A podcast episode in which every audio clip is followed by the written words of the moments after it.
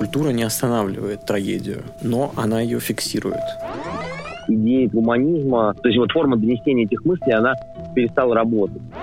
Сахаров э, стал еще одной лакмусовой бумажкой, подтверждением того, как устроена реальность. Откуда все это началось и куда все это катится. Будь как Сахаров, чтобы тебя следующее, не дай бог, если что-то еще такое же случится, чтобы это тебя не застало врасплох. Sound Up. Explore the music landscape. Фестиваль новой музыки Sound Up представляет Привет! Вы слушаете подкаст Sound Up и его серию Point of View, где мы говорим обо всем, на что нас наталкивает музыка. Меня зовут Сергей Яковлев, и со мной, по традиции, соведущая подкаста и сооснователь музыкального фестиваля Sound Up Евгения Лассарь. Говорить мы сегодня будем об уникальном человеке, ученом, лауреате Нобелевской премии мира и правозащитнике Андрее Сахарове. Дело в том, что совсем скоро, 31 мая, фестиваль актуальной музыки Sound Up совместно с театром «Практика» и мастерской Брусникина представят новый проект. В Музее Москвы прозвучит премьера документальной оперы, которая называется «Аскет». Ее написал композитор Николай Попов, а поставит эту оперу режиссер Юрий Квитковский. Главный герой этой оперы как раз Андрей Сахаров. И с нами сегодня в гостях режиссер оперы «Аскет» Юрий Квитковский и драматург, человек, который написал либретто, Михаил Дегтярев. Привет, ребята. Привет. Здравствуйте, ребята. Расскажите для начала вот о чем. А ведь вы готовили эту оперу довольно давно. Почему именно сейчас появилась потребность ее презентовать? И как биография Сахарова легла в основу целой оперы? Ну, мне вот кажется, что все началось э, с того, что мы осознали, что такому человеку исполняется сто лет, и вот это была отправная точка. То есть, э, знаете, как э, однажды был такой артист Жорж Епифанцев, когда он узнал, что у Дали сгорела дача, он написал телеграмму «Скорблю сгоревшей дачи». Даже говорят, э, он рассказал, что Дали ему ответил. И когда меня спрашивали, а зачем ты написал? Неужели ты думал, что он тебе там ответит? Он говорит, я не, не, не мог себе представить, что на территории Советского Союза, мне кажется, ни одного человека, который бы не, не погрустил по поводу сгоревшей дачи Дали. Вот э, ну, как можно было не сделать э, у Андрея Сахарова оперу, непонятно. На сто лет, на сто лет необходимо было сделать оперу, конечно. Я работал с Сахаровым как героем до этого. Я делал проект про 1968 год, и одним из героев этого проекта, документальные видео там были, был э, Сахаров. И сюжет, когда он написал э, свою знаменитую статью о свободе, прогрессе и мире. И, в принципе, работать с датами э, это интересная э, стезя. И когда Коля первый пришел с этой идеей, что вот-вот скоро будет столетие Сахарова. Вот ты всегда и... так говоришь, э, вот ты всегда так говоришь, а это вот неправда, между прочим. Да, серьезно. Но мне показалось, что он, он первый пришел, да? Ты первый пришел. Не, ну он, он, он просто мог прийти, конечно, с какой угодно идеей, у Коля много идей, просто в данном случае даже не Коля пришел, а я к тебе пришел. Но это, это абсолютно не важно, естественно, просто я вспомнил, что ты все время об этом говоришь. Да, но у меня так в памяти отложилось, ты как-то ты не оспаривал это. Сейчас, э, окей, хорошо. а, ну вот эта идея родилась. И вообще... Этот подкаст нужен, чтобы разобраться, Миш. Давай разберемся. Да, давай разберемся. Коля — это, давайте поясним для слушателей, Николай Попов, композитор, написавший музыку к документальной опере «Аскет». Ну, я почему говорю про Колю? Потому что мы с Колей ездили в архив. Что вы в архиве искали? Мы практически сразу в начале прошлого года э, поехали в музей-квартиру Сахарова, где э, хранится архив, и начали поиск самых разных интересных материалов. Вообще, почему я говорю про Колю-то? У него, хотя, наверное, у Юры тоже, но так как Коли просто с нами нет, просто за него тоже еще можно сказать, что у него предыдущая опера тоже была документальная, посвященная э, марсоходу, и ему, в принципе, интересно работает с документальным э, материалом. И это я тоже очень сильно почувствовал, когда вот мы работали в архиве, копались, и Коля был удивительно наблюдать, как композитор э, шерстит документы, картинки, мультимедиа материалы и не может оторваться. В общем, это хорошее место, э, интересное, там великолепная хранительница Белла Коваль, и э, если у кого-то будет хоть когда-то шанс, э, это интересное путешествие на пару часов. А скажи, пожалуйста, было ли э, что-то э, найдено вами, о чем вы не знали, не подозревали до того, как пришли в этот архив? Да, конечно, куча всего. Ну, что-то, что перевернуло ваше представление об этом человеке, времени, об окружающих его людях. Ну, чтобы перевернуло, наверное, вряд ли. В целом переворачивали э, слова и тексты Сахарова, но там были очень крутые материалы, которые от, были отправной точкой. Вот и нам всем они очень нравились. Э, архивные кадры слежения за Сахаровым, и ком, кормление его в Горьком, э, его рисунки, которые он рисовал. Знаете, как люди иногда там рисуют каракули, когда пишут, работают. Его рисунки, которые он рисовал своим детям, внукам, там очень много материала. А, и, о, и очень, очень крутая была подборка пластинок. Я помню, мы э, не могли оторваться от этого. Там прям можно было составить целый плейлист, и, собственно, музей составил его, он лежит в просторах интернета. Очень много музыки слушал Сахаров. Во-первых, у Сахарова отец э, был не только учителем физики, преподавателем, а был э, пианистом-любителем. И в доме Сахарова очень часто играли Шопен, Чайковский и прочее, прочее. И он с детства слушал классическую музыку в исполнении своего отца. Потом, по воспоминаниям, Сахаров пишет эм, что следующий виток его любви к музыке он обнаружил, когда встретил Боннер. И э, он там э, у него есть такой прекрасный пассаж про то, как к нему возвращается любовь к жизни, о том, как он э, в, в очень уже взрослом, за среднем возрасте начинает понимать, зачем вообще нужно жить. И вот это в нем будет встреча с Боннер, и одним из проявлений в жизни становится музыка. Он слушает пластинки, плачет, э, начинает слушать современную музыку, там Акуджаву он вспоминает, и э, у него в его воспоминаниях и, и есть одна глава, где очень много музыки. Ну и дома вот у него как гигантская коллекция пластинок. Я читал в его дневниках про один такой момент, когда они вместе с Боннер сидели, слушали пластинку и вот-вот были готовы признаться друг другу в своих чувствах. И тогда заиграла, не помню, правда, какая музыка, классическое произведение, и Сахаров расплакался. Да-да-да, вот именно этот эпизод я тоже не могу вспомнить. Эта же музыка играла на его похоронах. К сожалению, у меня выпал из головы э, композитор. Если я не ошибаюсь, это могло быть Адажио Альбинони. Миш, а что в дневниках Сахарова и в других его архивах показалось тебе наиболее противоречивым?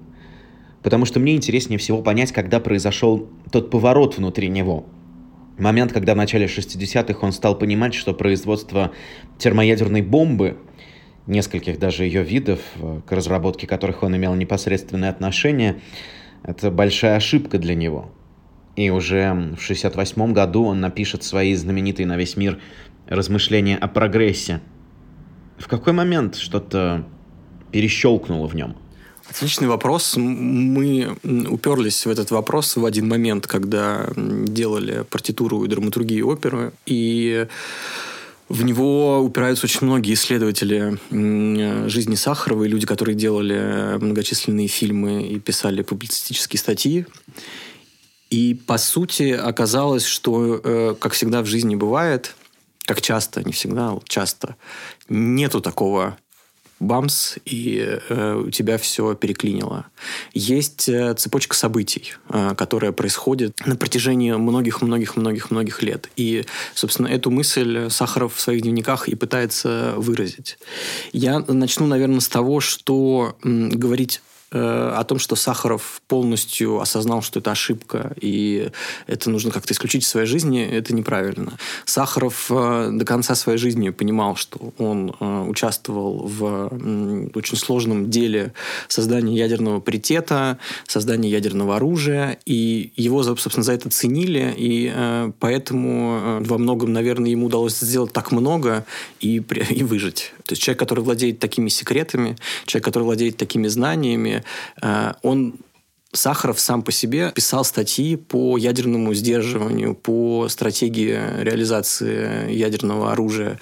Он прекрасно понимал, что его, скорее всего, никогда никто не будет применять, и прекрасно понимал э, его потенциал. Его иногда заносило. Ты начал вопрос с того, что да, вот э, противоречивость у него есть.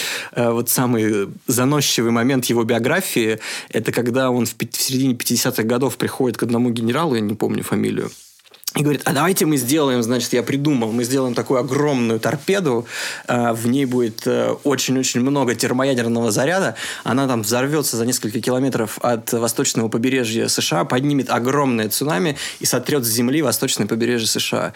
И там сидел генерал и говорил, мы так не воюем. И, и Сахаров тогда осознал, что и вот в этот, наверное, момент он дошел до каких-то до пределов э, бесчеловечности в науке, скажем так. И с этого момента момента осадил. Вот такие переломные моменты, их много. Испытание РДС-37 в э, Семипалатинске, где погибла девочка и солдат. И, э, и сломали полузвоночники женщинам в больнице лежащим там. И на самом деле после этого они считали, какое количество жертв каждое испытание влечет за собой, и они исчисляются десятками и сотнями тысяч. Потому что люди даже не всегда знают о том, какие последствия они на себе будут испытывать. Да-да-да, вот э, именно этот эпизод, например, с испытанием э, в Семипалатинске произвел на него огромное впечатление, и он начал э, расчеты как э, испытание ядерного оружия влияет на человеческую жизнь в продолжительном в каком-то масштабе, э, как это влияет на генофонд, и там ну, цифры на миллионы идут. И он э, начал очень э, много и очень настойчиво писать записок и стал активнейшим членом движения за запрет ядерных испытаний в мире и добился в этом первые свои правозащитные успехи. То есть надо понимать, что перед тем, как Сахаров стал человеком, который защищал людей, конкретных, точечных, он э, вначале разобрался со всем вот этим прошлым своим, как создатель ядерной бомбы, и успешно доказал, он при этом писал записки, э, то есть кабинетным образом работал с этой проблемой. И во многом благодаря ему, его деятельности в Советском Союзе был, были запрещены испытания, хотя еще там в мире там испытывали, испытывали. Я, кстати, хочу сказать, что меня поразило, когда я тоже читала про Сахарова, что были, был еще ряд ученых по всему миру, которые одновременно тоже разрабатывали подобные технологии. Да? И у, у многих из них возникла эта идея паритетности мира, что если есть такая технология у, у Америки, такая должна быть и в Советском Союзе. Помните, ты знаешь вот этого физика Фукса, угу. который был сначала, э, который работал э, в группе исследователей в Германии, потом во время фашистской Германии он, он переехал э, в Англию, и там, находясь среди десяти сам топ-разработчиков мира э, ядерного оружия, он поставлял эти чертежи в Россию напрямую. Лет пять заняло у разведки э, Англии выяснить, как это все попадает в Советский Союз. И его посадили там на 10 лет только потому, его не расстреляли, что мы были союзным государством. Но его основная мысль была такая же, как у Сахарова, что невозможно, э, невозможно этот перевес что у Советского Союза должен быть контраргумент. Да, да, так и было. Там несколько было ученых, которые пересылали из Манхэттенского проекта, из Англии э, данные.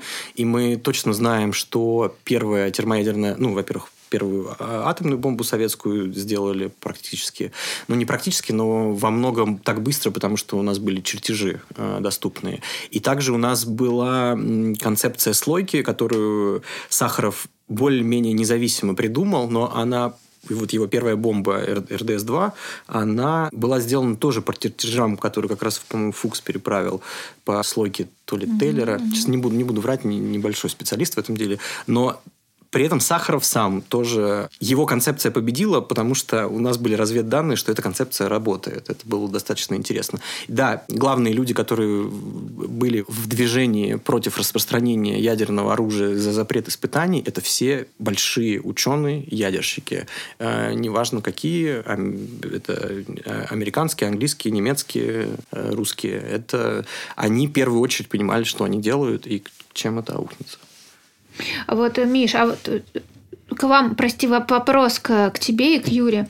Вот э, до того, как вы стали так э, глубоко изучать э, жизнь Сахарова и знали только, ну вот знали, как все мы знаем, да, о, том, что у него есть Нобелевская премия мира, о том, что он создатель термоядерного оружия. Вот что было интересно, что ты знал о нем, и что стало интересно после того, как ты глубже узнал о нем и больше? Юра, это вот, наверное, к тебе вопрос больше. Нет, ну понятно, что если подробностей, деталей как бы у тебя нету в, в сознании, да, по Сахарова, есть э, проспект Сахарова, есть э, детские воспоминания о съездах партии, о, вот эти вот э, кадры, которые мы пересматриваем с выступлениями, где какой-то человек, э, скажем так, дряхлый, со слабым срывающимся голосом э, выступает против... Э, ну, то есть он, он что-то говорит, я вот просто помню эти какие-то кадры, почему-то мне они попадались в детстве. Может быть, э, бабушка моя смотрела. Мне тоже. Ну, а, ощущение... Э, вот у меня был дед мой любимый, он э, испытывал самолеты и создавал их.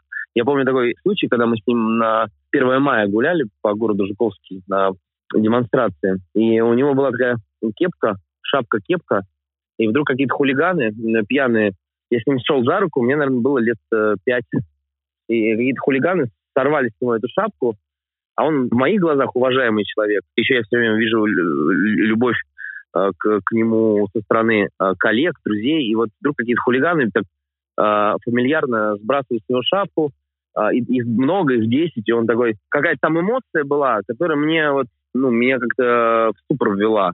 Потому что, ну, явно там он оказался один против многих.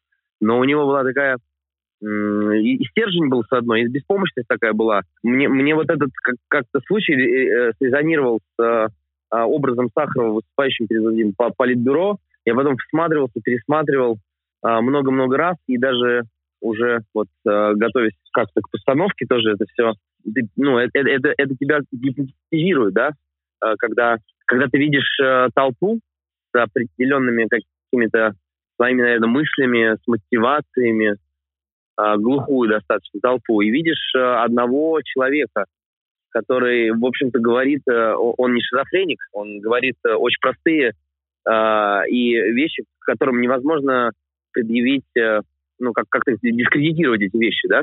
Ну, то есть это, это, это бесполезно, потому что очевидно их правота.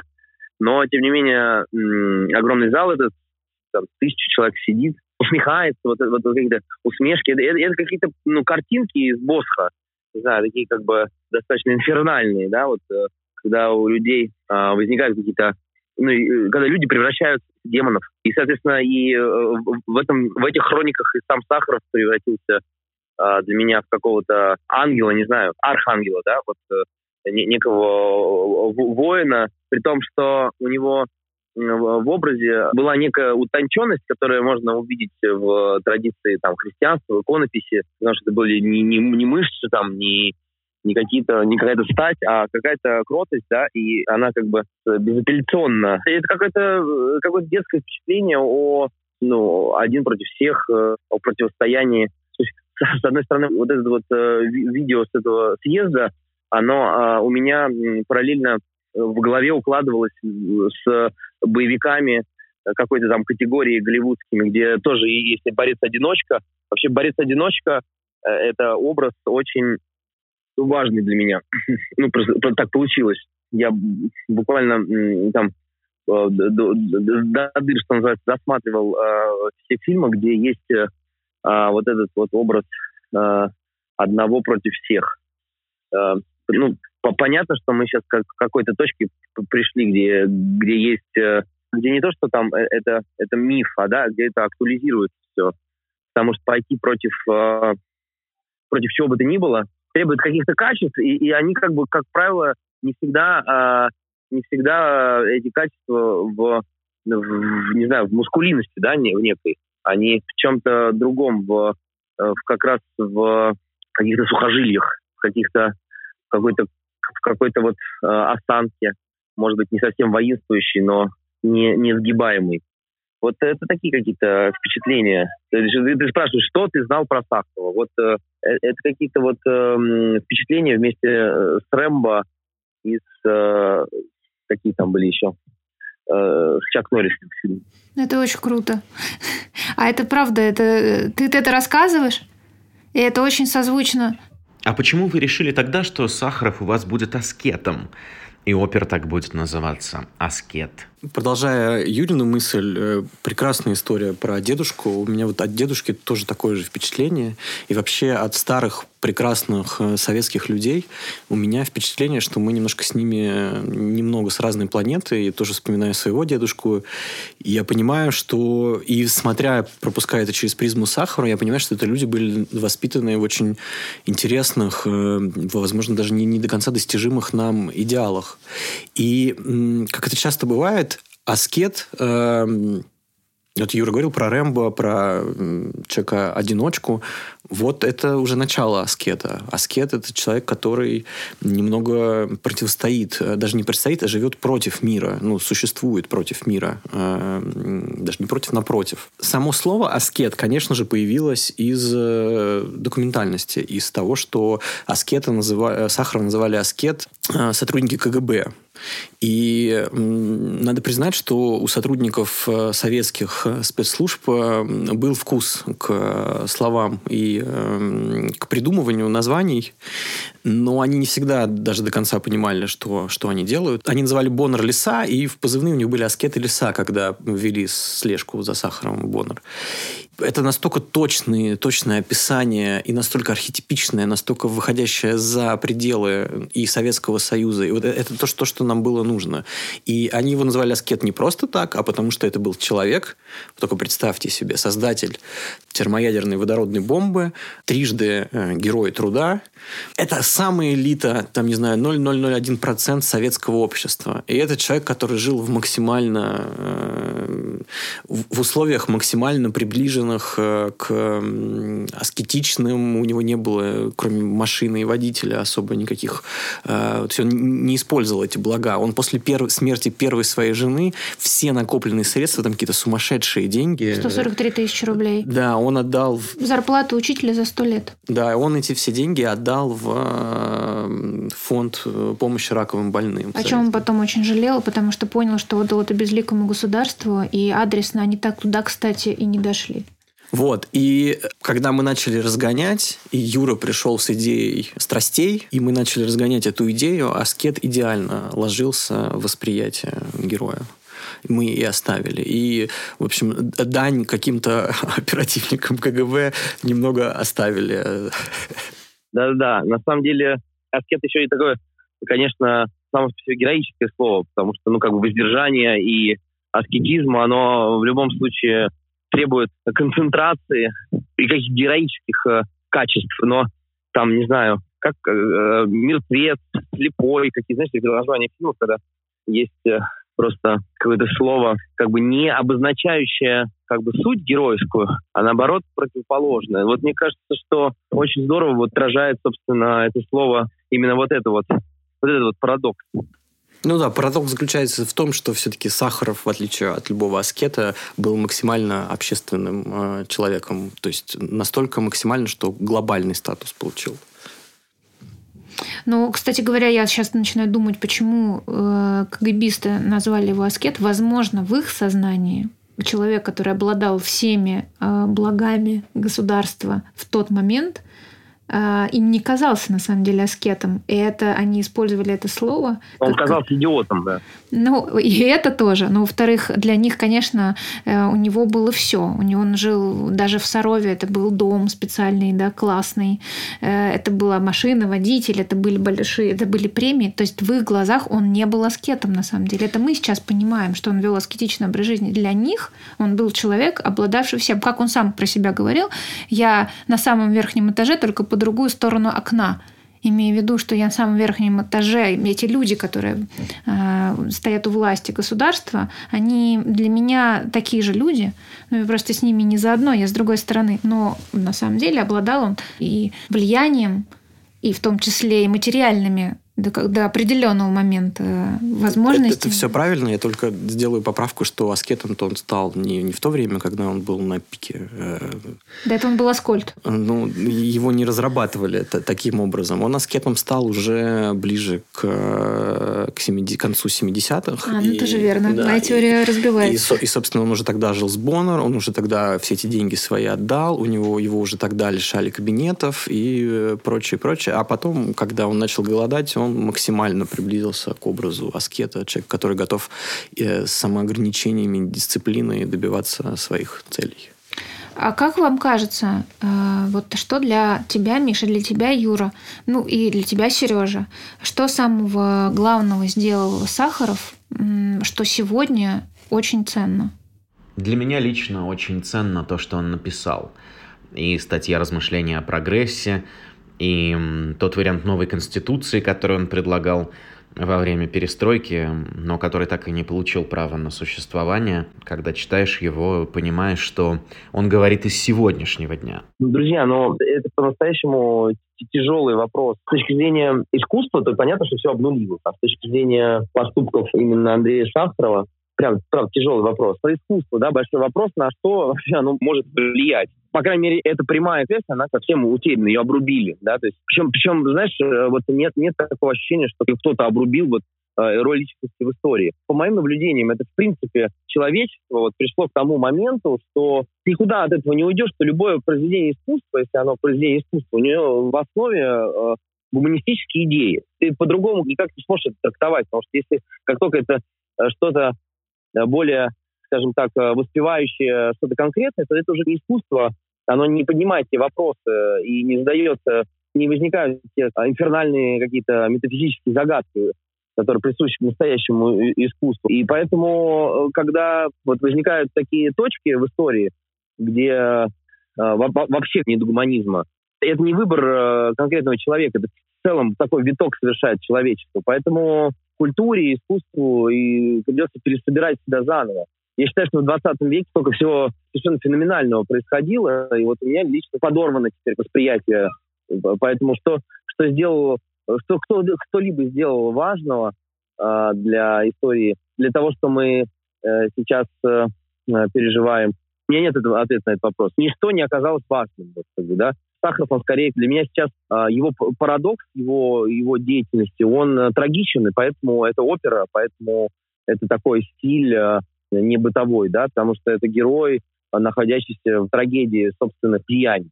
Но это все не имеет отношения к сегодняшней точке. Это просто репарация вот личности, которую, я повторяю, я уже говорил, вот Миша слышал эту мысль, да, он в пантеоне греческих героев, потому что он вынужден свое детище признать опасным и э, несущим э, смерть, э, вред. Вот деятельность любого человека, я вот не могу сейчас что-то такое вспомнить, все привело к тому, что есть. Ты какую-то очень крутую сейчас сформулировал вещь, которую мы вот с Сережей пытали, э, обсуждали, но вот ты сейчас это как-то здорово очень обобщил, что действительно э, в сегодняшнем моменте оказалось, что что бы кто ни делал, ничего не решило эту ситуацию и ее исход в каком-то другом ключе, и мы имеем то, что имеем. И в этом смысле, с одной стороны... Это факт, это факт, да, это факт для искусства, для культуры, э, циничный Э, парадоксальный, жестокий момент, что э, контекст меняет содержание слова, меняет содержание там высказывания, э, ну, кардинально. И вот был какой-то, ну, крепкий, нормальный спектакль, а вдруг что-то происходит у, у человечества, и значение слова зашкаливает, да, то есть одно, одно слово, произнесенное там публично, оно зашкаливает, хотя оно еще там две недели назад не имело такой ценности, не имело этого содержания. И вот, понимаешь, я, я присутствую в, в, в этот момент, я понимаю, что э, ни художник, ни автор, ничего э, этого не закладывали. Поэтому, вот я говорю, с одной стороны, мы вот такой как бы перерождаемся, с другой стороны, я не знаю, что важно Сахарове сейчас. Вот, ну, то есть, вот эти тексты сейчас публично прозвучат, эти мелодии, и это большое счастье, что они прозвучат. Что там окажется, понимаешь, да? Что там окажется действительно важное, действительно главное, вообще загадка. Ну, то есть, как бы, понятно, мы можем угадывать, какие, как бы, там точки такие будут актуальны, но на самом деле содержание, которое там может э, оказаться главнее всего, оно для меня непредсказуемо. Э, просто я, задав этот вопрос, тоже э, пытаюсь на него ответить. И мне кажется, что глобально э, к чему пришел Сахаров после изобретения, своего изобретения, после проведения испытаний, к тому, что все-таки человеческая жизнь она должна, и мораль, она должна быть на первом месте, и ученый, в том числе, который идет вслед за своим гением, и не может иногда остановиться, иногда осознанно, иногда нет, он все равно должен об этом помнить. И сегодня это тоже та вещь, которая на самом деле очень, казалось бы, простая, но которую э, далеко не все разделяют. Когда мы смотрим на все, что с нами происходит, через призму человеческой жизни и морали. Да, конечно, это и есть, это и есть гуманистическая идея. Угу. То есть жизнь э, как бы человека, ну, ценность человеческой жизни. Это весь после Холокоста мы э, разбирались с этим вопросом, что же такое человеческая жизнь, ее цена. Да, естественно, что пытаюсь поднимать эту цену как э, всеми доступными способами. Но о чем я и говорил, что вот эти смыслы, они как бы перестали... Ты можешь э, высказываться на эту тему, но работать ты перестала, потому что это как бы это слишком отдельно. Вот там вот эти смыслы, вот эта культура, вот это искусство, это вот там где-то, а реальность, она как бы вот здесь. И она, реальность, она про другое вот абстрагироваться и делать, э, ну, продолжать как бы вот продолжать вот эту логику глобально, это постхолокост, не знаю, да, вот логику вот этого искусства вот продолжать. И видишь она такая штука, что, ну, видимо, все повторяется. Видимо, все повторяется, и идея гуманизма, то есть вот форма донесения этих мыслей, она перестала работать. А может быть, вообще не работала никогда. Дело даже не в идеологии, а в том, как, вот, знаешь, как могут а, просто самые обыкновенные как бы люди, смотревшие э, «Летят журавли» э, или там э, слушающие «Битлз», э, самый как бы, не знаю, я сейчас на скидку как бы называю какие-то произведения, вдруг э, могут э, э гордиться какими-то э, вещами, э, связанными с э, уничтожением, да, то есть все, я в этом плане у, у политиков свои игры, а у людей так, то есть как бы, ну, а, значит, это не дошло, значит, это Э, все смыслы, которые тебе э, на, на тарелочке всех разложили, красиво подали, э, ты там плакал, надрывался, оказывается, что это как бы вот не так работает. Я, на самом деле, не совсем, может быть, согласен, но все очень понимаю. У меня чуть-чуть другое отношение, возможно, к культуре, просто друг другое представление. И в этом смысле Сахаров стал еще одной лакмусовой бумажкой, подтверждением того, как, как устроена реальность. И продолжая этот разговор, можно сказать, что Сахаров не остановил войну в Афганистане, несмотря на всю свою деятельность. И он не смог воспрепятствовать катку истории, катку каких-то противоречий и событий, которые идут, собирая ком из десятилетия в столетие, в тысячелетие. И несмотря на все свои принципы, свою силу и свои достижения. И даже что там Сахаров? В целом культура э, на протяжении столетий показывает и до Холокоста, и до Первой мировой войны, что культура не останавливает трагедию, но она ее фиксирует, она ее сохраняет. И в этом смысле Прикольно, что Сахаров жил в нескольких временных отрезках. И Сахаров занимался несколькими реальностями. То, что мы вот пытаемся воспроизвести э, в опере, ну и в целом вот за что я э, люблю Юру и работаю с ним, не боится существовать вот в, раз, в разном времени, не, не, не путается, и, и э, нам комфортно с этим работать. В общем, Сахаров помимо того, что главным открытием для меня была его деятельность как ученого-космолога. И я знал про то, что он был создателем водородной бомбы, я знал, что он был э, правозащитником, получил Нобелевскую премию мира, но я никогда не читал его научных работ. И вот я прочитал его научные работы, и одна из них — это многолистная модель Вселенной, это его понимание того, как устроена реальность. Ее очень тяжело пересказать, но если так образами говорить, что он представлял себе Вселенную в виде такой книги бытия, которая лист, даже не листается, состоит из определенных листов. И каждый, каждый лист – это цикл развития Вселенной. Вселенная в нулевой точке. То есть Сахаров, как ученый, спрашивает себя, что самое главное в этой реальности, что самое главное? Какой вопрос самый главный? Вот попробуйте задать себе этот вопрос. Какой вопрос самый главный? Вот для ученого самый главный вопрос, откуда все это началось и куда все это катится. И э, Сахаров э, придумал довольно оригинальную концепцию, которая, может быть, не нашла признания, но в разных вариациях она сейчас общим местом является. О том, что о множественности вселенных, множестве миров. И он предполагал, что Вселенная развивается циклами сжатия расширения. В нулевой точке, в точке большого взрыва у нас существует максимальное сжатие, которое ведет к созданию, происходит какой-то взрыв, происходит деление веществ, создание частиц, все, появляется Вселенная, и она разлетается, разлетается, разлетается, создаются, происходят жизненные процессы, жизнь, все, все это, все это творится, и в конце концов это выдыхается, происходит некоторая энтропия, побеждает, все это застывает, и стрела времени. Вот Сахаров, Страхова, Сахарова волновала проблема обратимости времени.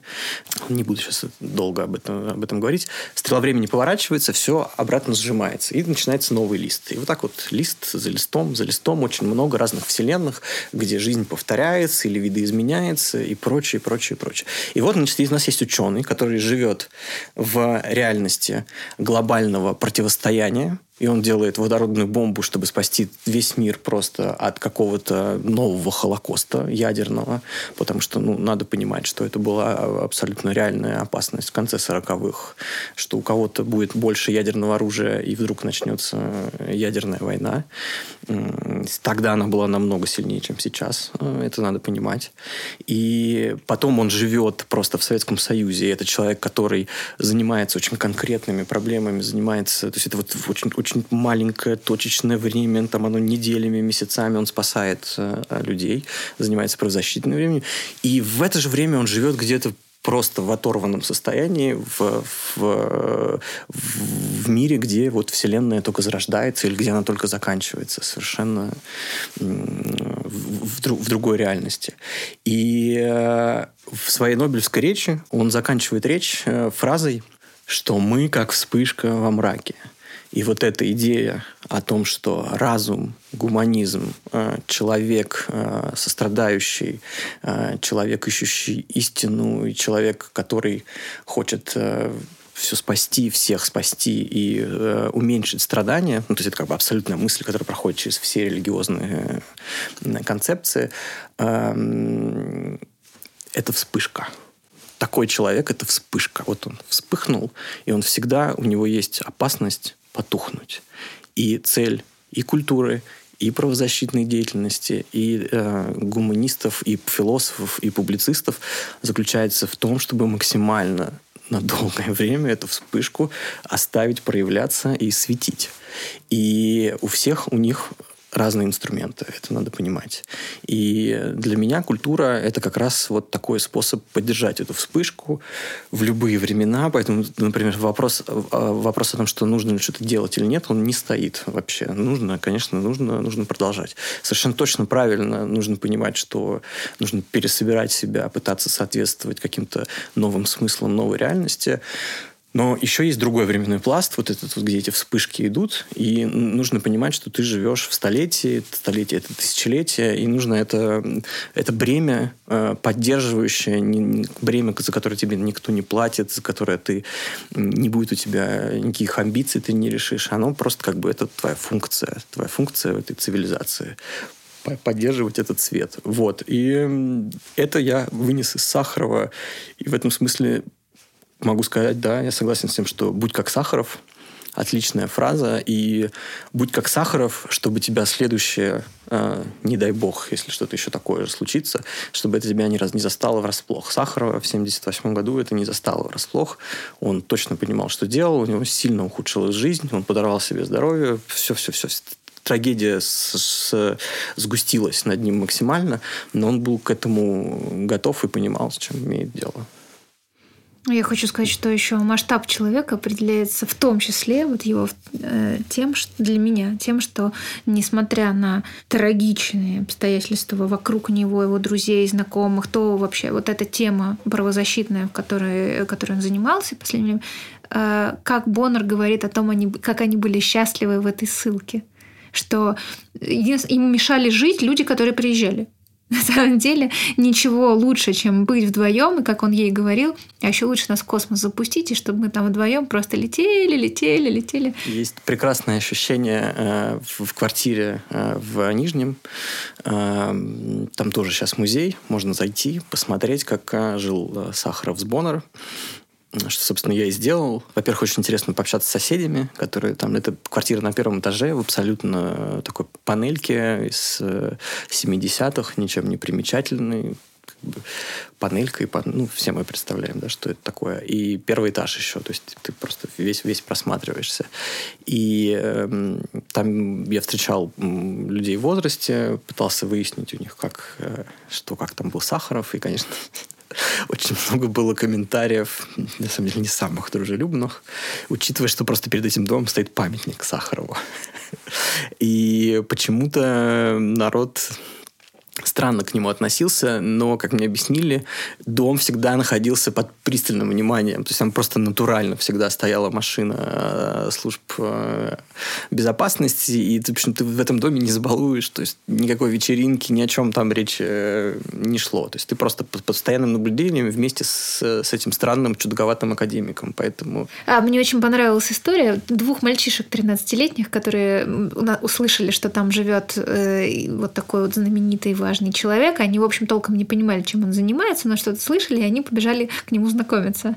И он им подарил по две открытки. И в этом фильме по-моему, вот мой муж Сахаров, как раз показывает уже взрослый, это лет 15 он был снят, может быть, даже 20, показывает взрослых мужчин, которые очень трогательно рассказывают, и пока достают эти открытки, которые он ему подарил, и рассказывают э, про это свое событие. Ну и вообще в этой квартире э, от нее очень теплое ощущение. Ты попадаешь э, в квартиру, где абсолютно постоянно прослушка, потом и съемка, и там в окна у тебя смотрят, и э, очень все скромно, но там настолько все пропитано любовью, это чувствуется. И самое вот большое впечатление производила дверь в кухню, на которой написано по латыни через терник звездам э, фраза. Э, и это, с одной стороны, ну, как бы так наивно, э, какая-то такая очень общая фраза. И вообще очень легко обвинить Сахарова в патетике. Вот он все время впадает в какие-то очень четкие, простые истины. Свобода, прогресс, мир. Там, это,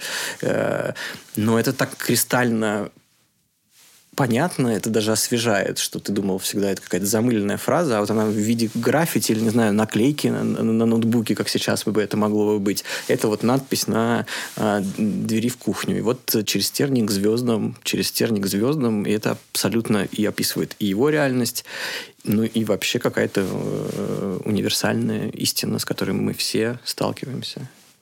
Я подумала, какие же свободные они были все-таки люди с Боннер, что несмотря на прослушку во всех комнатах, они могли сказать, что это было их лучшее для двоих время. Вот так, просто представьте себе, ты где бы ты ни находился, и что бы ты вдвоем ни делал, тебя слушают. А это лучшее время.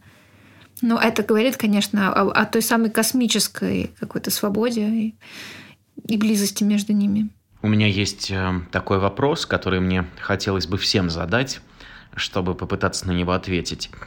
А возможно ли сегодня появление такого человека, как Сахаров? И, может быть, он э, уже есть, кто-то может ответить себе? Ну, то, что возможен, у меня нет в этом сомнений. Как бы вера в человечество крепка. Э, он, конечно же, будет другим. Э, он, конечно же, не знаю, мне кажется, какой-то будущий создатель, может быть, искусственного интеллекта. Вот где-то там надо искать таких, таких же прям героев ученых, но если это не ученый, а человек, который искренне работает со своими идеалами, не знаю, как сейчас я бы, наверное, ну, в России бы никого не назвал. Есть, конечно, близкие по сходу, ходу судьбы, наверное, персонажа, но по какой-то внутренней логике и занятиям, наверное, нет. Поэтому я его не буду называть. Опять, тут звучит, э, возможно сегодня э, какой-либо человек. Да, ну, возможен. У любого времени свои герои. У этого тоже есть герои. Кстати говоря, их достаточно много. Ну, ты можешь назвать кого-то? Твоего Нет. героя, твоих героев. Я, я не могу назвать своих героев. Потому что все эти герои объявлены иноагентами сейчас? Ну, ну среди иноагентов э, э, есть люди, которых я уважаю, безусловно. Да. И среди уехавших людей тоже много людей, которых я безмерно уважаю.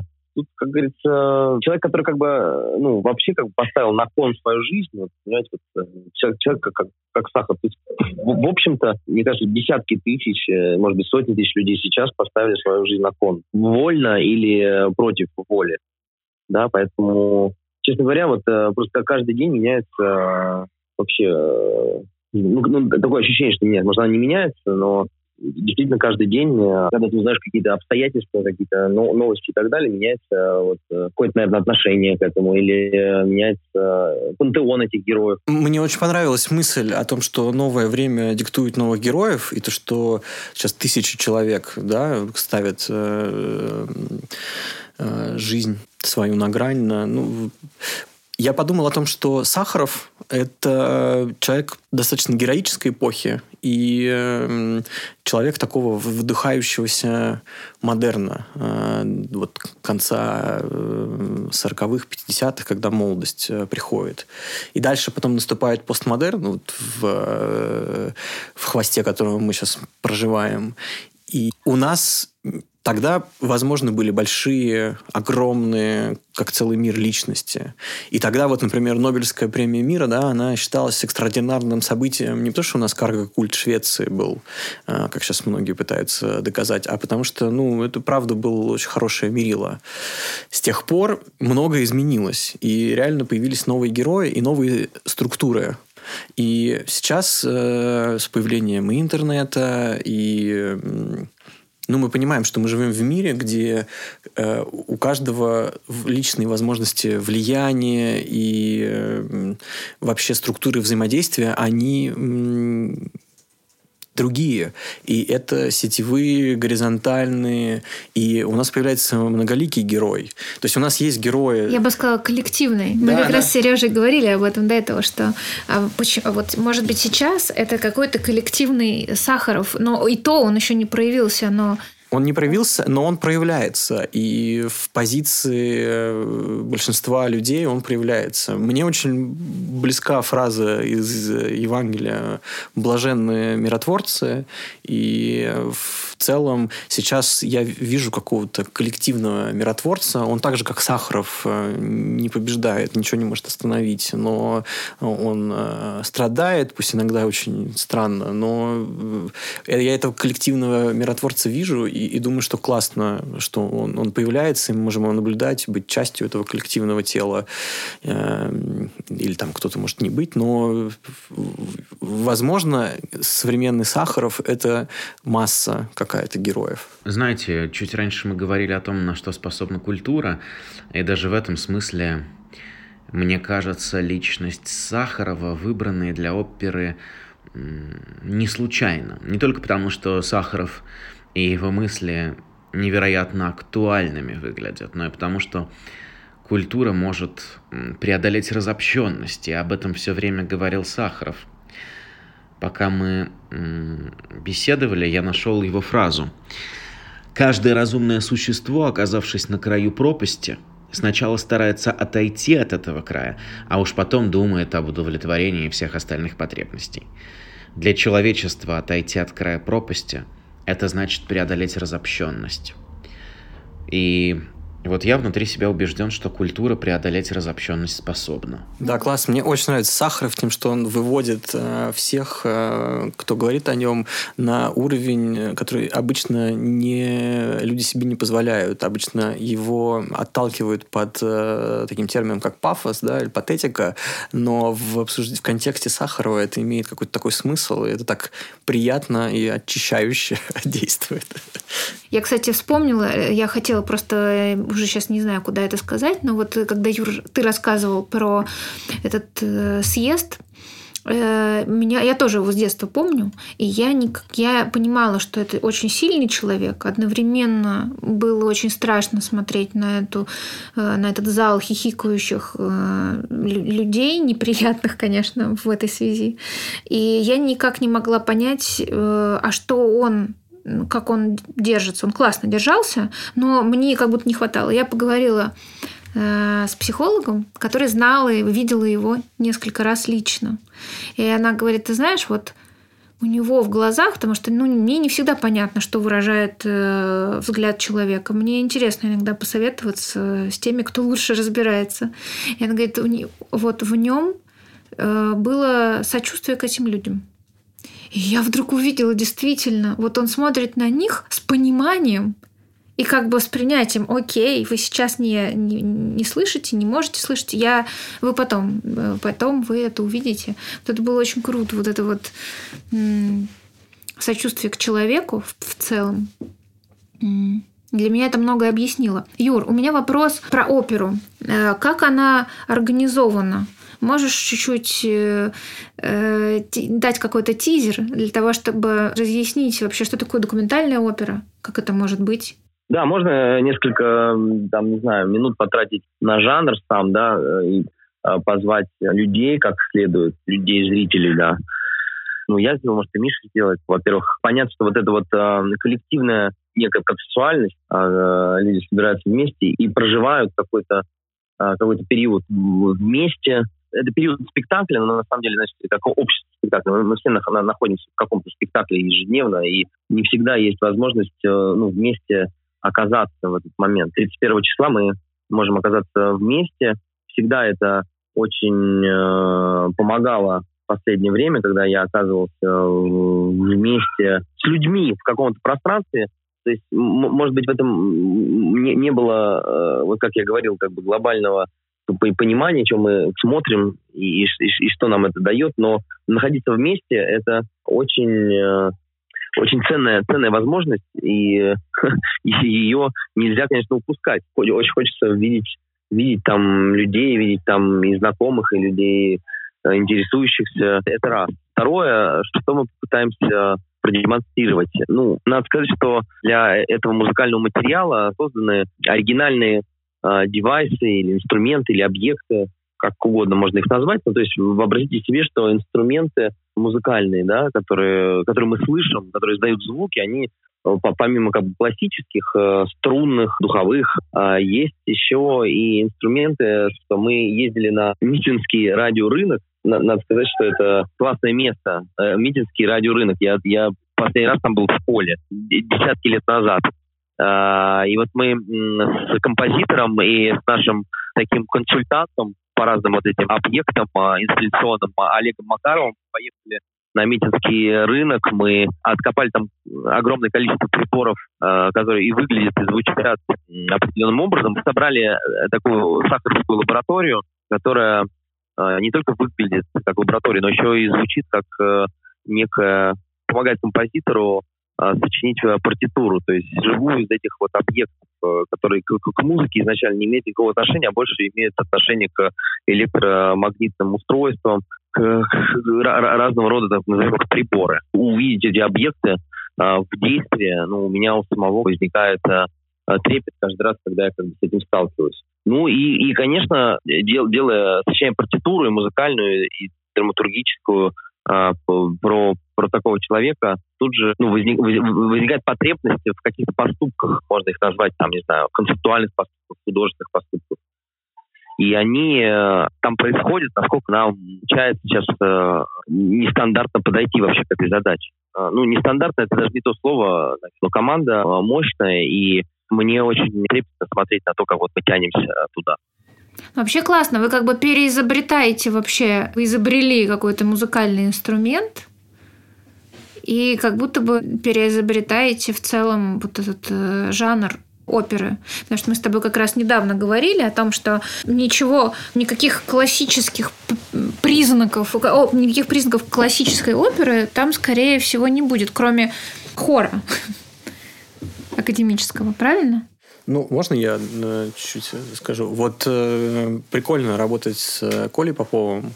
Он э, как-то раз мне сказал, что, знаешь, я вот не как э, многие композиторы, мне не интересно переизобретать старое, интересно изобретать новое. И вот э, смотря на эти приборы, которые он создает, э, понимаешь, что да, вот э, человек живет именно в конкретном своем звучании, которое что-то придает что-то новое, вот это электроакустическое звучание. И эм, в самой опере много хора, много речитатива, И это так интересно собрано по некоторым евангельским мотивам, которые, про которые ты упомянула как раз в контексте Сахарова, который смотрит на своих э, врагов и любит их, и испытывает к ним сострадание. Это тоже один из ключей, который мы все время использовали. И ну, не потому, что мы берем э, самые как бы первые метафоры, а потому что, опять же, скажу, вот э, мы любим возвращаться, исследовать ну ладно, может быть, следует сильное слово, но раб- работать с, точно так же, как и Сахаров, с какими-то моментами первоначала. И опера, она жанр очень конкретный. Он появился в очень конкретном году, 1600 год. Это свадьба Медичи и короля Франции. И это итальянские композиторы и драматурги, которые решили возродить древнегреческий театр. И э, вот сейчас мы делаем оперу, тоже у нас подход, как нам сделать что-то, какое-то вот не, не, не повторять, а тоже что-то сделать свое. И мы изучаем опыт людей, которые начинали это делать. Вот люди, которые начинали оперу, они тоже стояли, ну, не тоже, у них, конечно, намного сложнее была задача, но они вот возрождали древнегреческий театр и думали, что им нужно сделать, чтобы его возродить. И в этом смысле первые итальянские оперы, там был, был речитатив, а в древнегреческом театре так вообще был речитатив, э, были декламации, и которые сопровождались музыкой и хором. И вот мы вот в этих временных слепках, у нас много этих временных составляющих, и возрождение, возрождение, и евангельские времена, и древнегреческие времена, и э, советские времена, и вне времена, и мы в драматургически и музыкально внутри всех этих времен флуктуируем. И э, кажется, это очень интересно. Звучит это фантастически. У меня есть вопрос, который может показаться спойлером, но, по крайней мере, это вынесено в афишу. Квадратный корень из истины равно любовь. Что это за формула такая? Это реноме, скажем так, жизни Сахарова. Это его абсолютная как бы придумка такая смешная. Представить себе некую правду о мире в виде формулы, что он исчленяет корень из истины и находит внутри истины запакованный э, любовь. И сколько бы ты любовь не, при, не, не приумножал, будет одна истина только получаться. Это очень интересным образом оказалось когда ты делаешь какие-то вещи, э, происходит совпадение. Эти совпадения, я лично верю, не случайные, потому что какое-то интересное свойство реальности э, совпадения. Это отдельный вопрос. И оказалось, что год смерти, время смерти Джордана Бруно – это год э, рождения оперы как жанра. И это такой вот момент, где у меня вдруг сошлось и немножко взорвались мозги. Талант увидеть совпадение там, где другие прошли бы мимо. Просто это напоминание о том, что прекрасное и уродливое существует всегда вместе. Ничего мы с этим сделать не сможем. Надо давить свою сторону. Как вместе существует человечность и термоядерная бомба. Абсолютно. Оптимистичным а окончание этого разговора назвать нельзя, но э, реальность такова, какова она есть. Спасибо, ребят, классно было с вами поговорить. И я с, волнением жду премьеры. Спасибо, что позвали. Мне кажется, что у нас э, сегодня был разговор с двумя мыслителями. Э, для меня этот разговор дал какие-то другие векторы. Дело в том, что вот когда я больше читала и слушала про Сахарова, у меня был такой вопрос. Вообще человек прожил счастливую жизнь. Его э, достижения и результаты его жизни, они действительно важны и всеми признаны. Но этот момент драмы случился сегодня в разговоре, когда Юра сформулировал то, куда моя мысль еще не доходила. Когда он сказал, все обнуляется перед сегодняшним днем, и непонятно, что важно из того, что сделал Сахаров. Мне важно сегодня принять, что нету такого жизнерадостного примера э, в личности Сахарова. Потому что мы оказались э, в том же месте, откуда он начал. Сегодня в этом моменте мы больше не зрители, мы э, часть происходящего. Очень у каждого из нас э, может быть, как и у него тогда, была активная роль, позиция, но сегодня невозможно стоять в стороне. Ты должен иметь эту позицию, и ты не можешь больше быть просто зрителем. Вот это для меня сегодня открытие в разговоре. Я бы сказал, что драмой Сахарова, как очень точно сформулировал Юра, стала, как ни парадоксально, его детище – его непосредственная причастность к созданию оружия массового поражения. Это я отвечаю тебе на твою первую мысль. А вообще то, что почувствовал я, без знания о том, что делал и о чем говорил Сахаров, невозможно понять, что делать и о чем говорить сейчас. Это мое главное открытие. Что Сахарова нужно знать и читать, чтобы понимать, куда можно хоть как-то двигаться дальше. Знаешь, я ловлю себя на мысли, что мог бы завидовать ему в одном. Ему было что сказать нам, тем, кто идет после него.